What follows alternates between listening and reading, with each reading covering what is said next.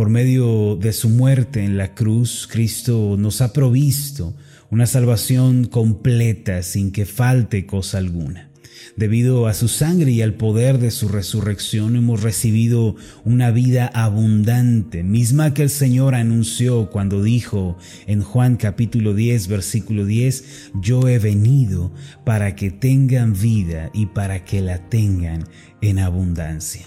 Mientras la regeneración es un milagro que ocurre en nuestro interior, la justificación es un milagro que ocurre en el cielo ante el trono de Dios al ser declarados justos.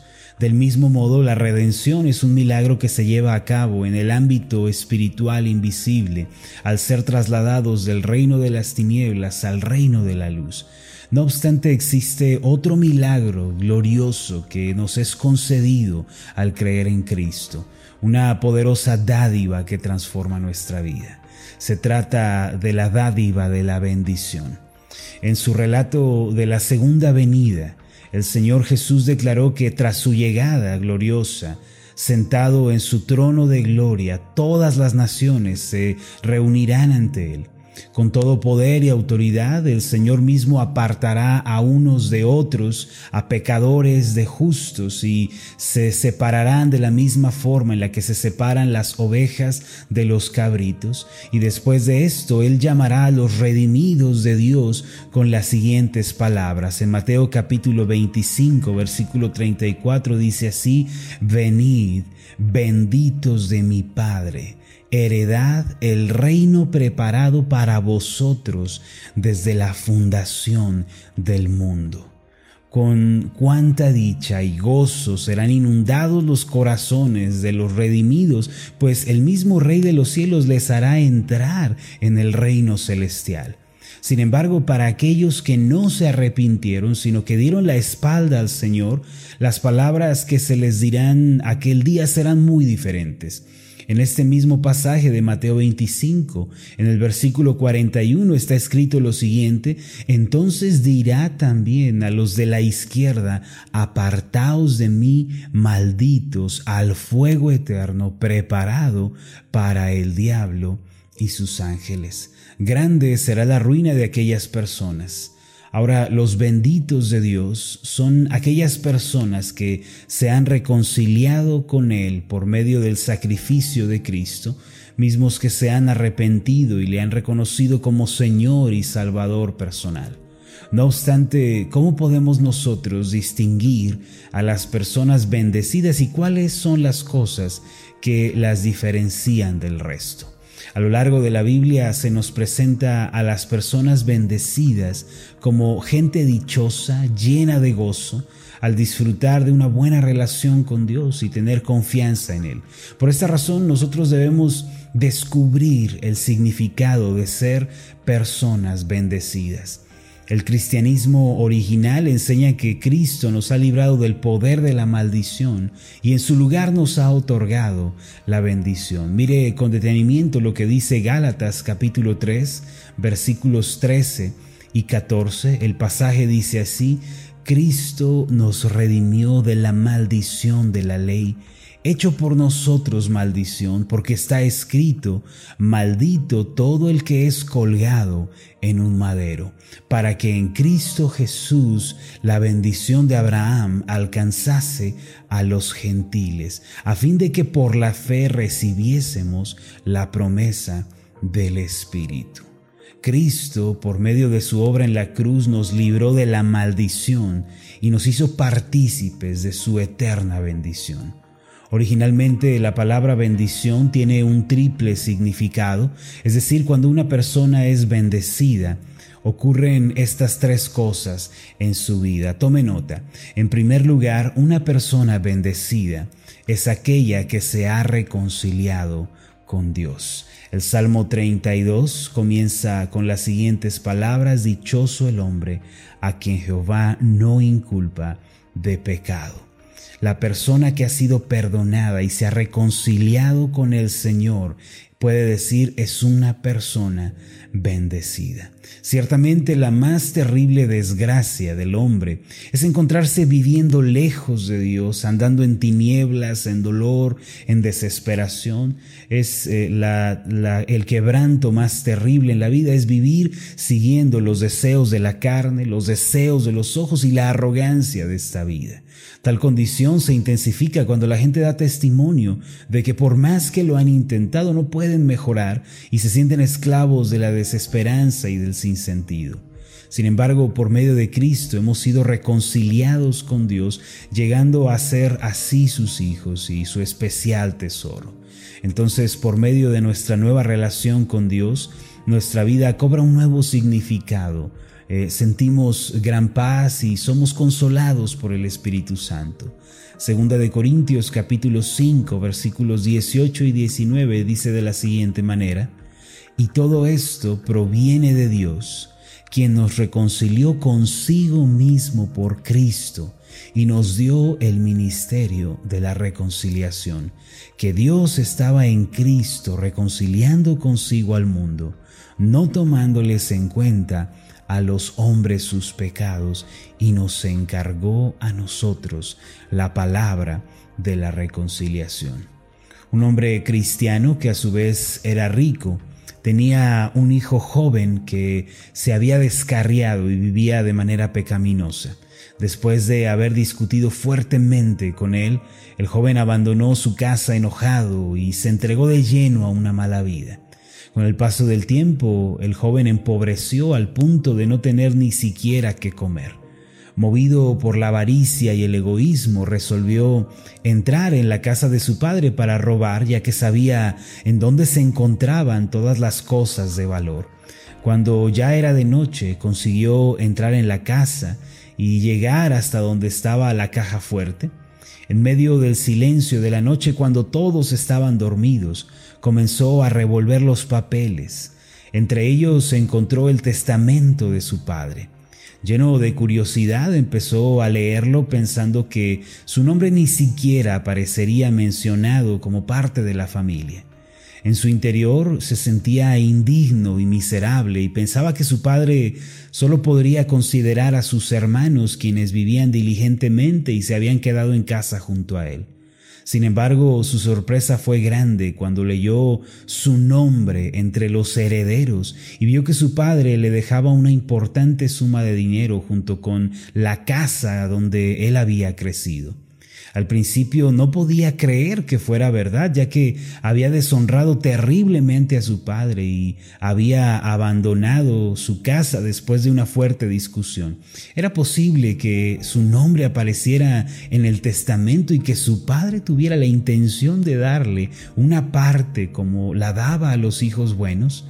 Fue tal el efecto de los pensamientos de esta situación que aquel joven fue movido al arrepentimiento y días más tarde buscó a su padre para reconciliarse con él. Después de este evento, el joven enmendó su conducta y, al ser conmovido, comenzó una nueva vida de honestidad y trabajo. Al igual que en este relato anterior, aunque nosotros nos hemos apartado de Dios, podemos volver a Él por medio de Cristo.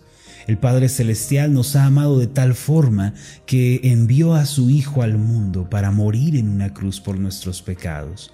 De este modo podemos volver a la casa del Padre y podemos vivir con gozo y entusiasmo en nuestros corazones. Aquel que no ha conocido a Cristo anda errante por la vida con un gran vacío en su corazón y es arrastrado por sus pasiones y deseos desenfrenados. Solo Dios puede llenar el corazón del hombre y ofrecerle una verdadera paz. Mientras la mente de una persona bajo los efectos de la maldición se destruye por la confusión y el dolor, una persona bendecida lleva una buena relación con Dios y disfruta de abundante paz y gozo. En segundo lugar, una persona bendecida es aquella que cuenta con la ayuda de Dios en su vida personal. Es decir, Dios interviene en su vida de manera favorable. La Biblia dice que usted y yo, que hemos creído en Cristo como nuestro Señor y Salvador, podemos venir ante Dios y pedir su ayuda en toda circunstancia. Aun cuando nos encontremos en medio de la aflicción y de la desesperación, Dios nos extiende su mano y nos ayuda.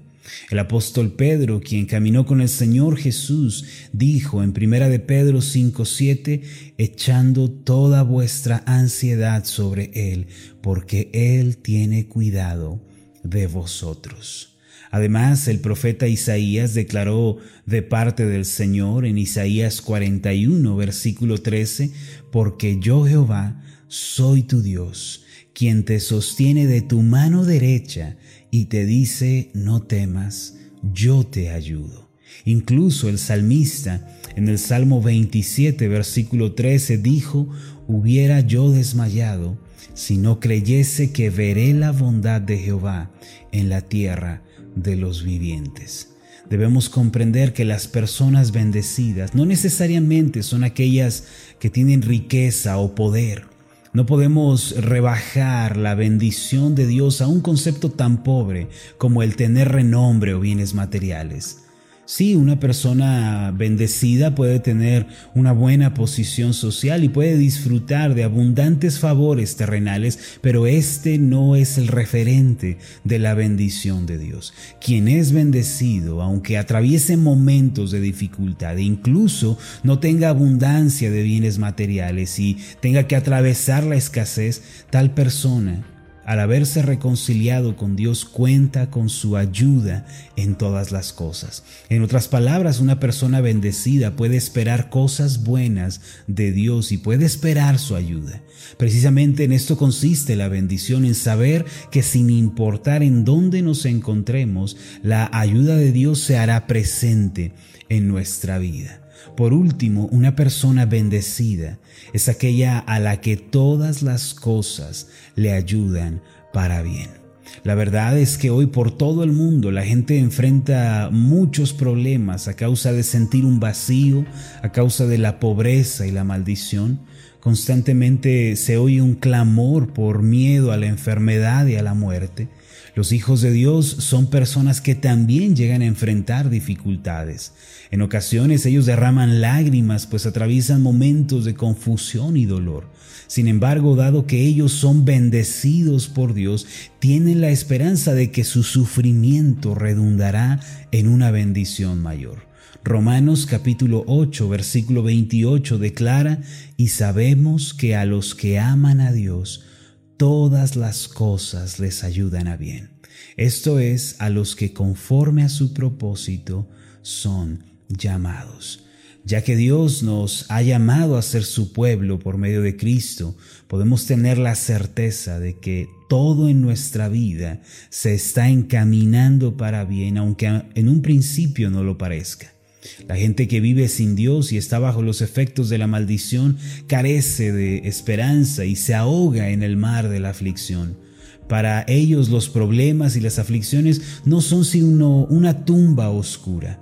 Por el contrario, los hijos de Dios pueden contemplar una brillante luz de bendición al final del túnel de la adversidad. Como podemos ver, existe una tremenda diferencia entre una persona bendecida y una persona que vive bajo los efectos de la maldición. Aquellos que creen en Cristo, que le reciben como Señor y Salvador, tales personas vienen a ser bendecidas en todos los aspectos. Recuerde que esto equivale a ser personas, número uno, que se han reconciliado con Dios y han vuelto a la casa del Padre. Número dos, esto implica que tienen la ayuda de Dios y tercero, todas las cosas obran para su bien. Por fe, nosotros somos los benditos del Padre Celestial al haber creído en Cristo. Por ende, debemos aprender a vivir como personas bendecidas. Permítame hacer una oración por usted.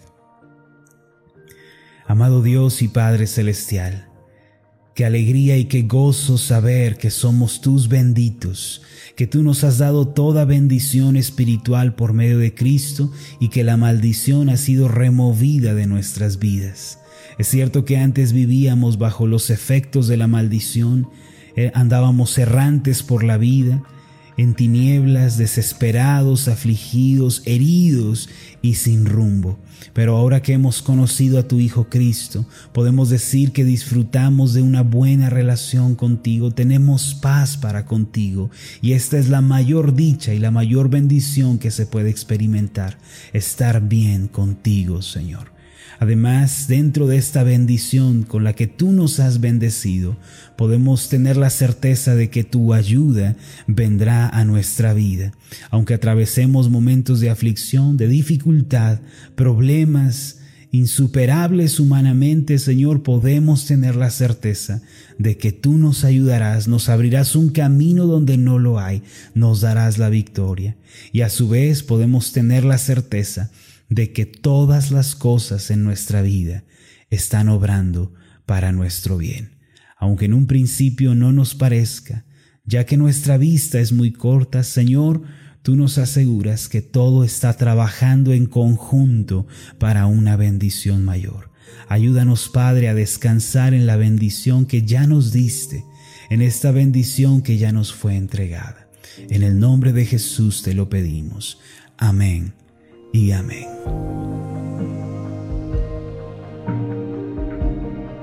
Hola, ¿qué tal? Mi nombre es Marlon Corona, soy el pastor de la iglesia Ascender en la ciudad de Zapopan, Jalisco, en México. Le agradezco mucho por haberme seguido con esta meditación. Mi oración siempre es que usted sea prosperado en todas las cosas y goce de una buena salud, así como prospera en su alma. Lo invito a que ore por las meditaciones Ascender y le pregunte a Dios cómo puede usted ser de bendición para este ministerio. Las meditaciones Ascender son impulsadas y apoyadas por nuestros oyentes. Reciba un fuerte abrazo de mi parte. Que Dios le bendiga. Hasta la próxima.